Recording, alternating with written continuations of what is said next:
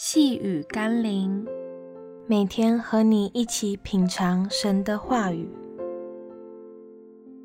基督已付赎价，使你得自由。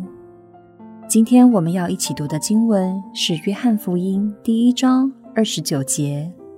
次日，约翰看见耶稣来到他那里，就说：“看哪，上帝的羔羊，除去世人罪孽的。”一个孩子打球不慎把邻家的窗户玻璃打破了，邻人逮住孩子，要求他赔偿。过了不久，父亲来了，孩子说：“看呐，那帮我付赔偿金、带我回家的人来了。”这的确看来有些不合理。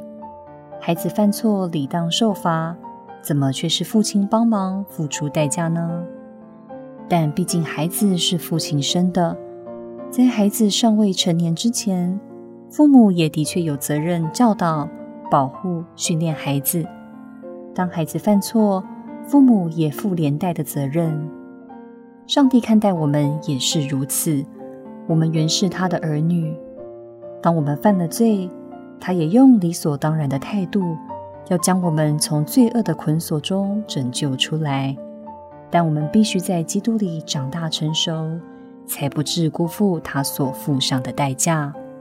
让我们一起来祷告：谢谢耶稣为我的罪成了赎罪的羔羊，使我可以免于因罪所承受的刑罚。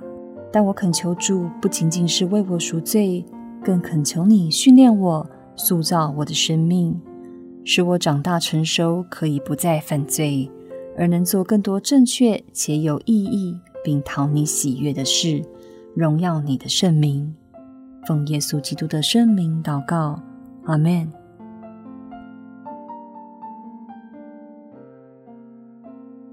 细雨甘霖，我们明天见喽。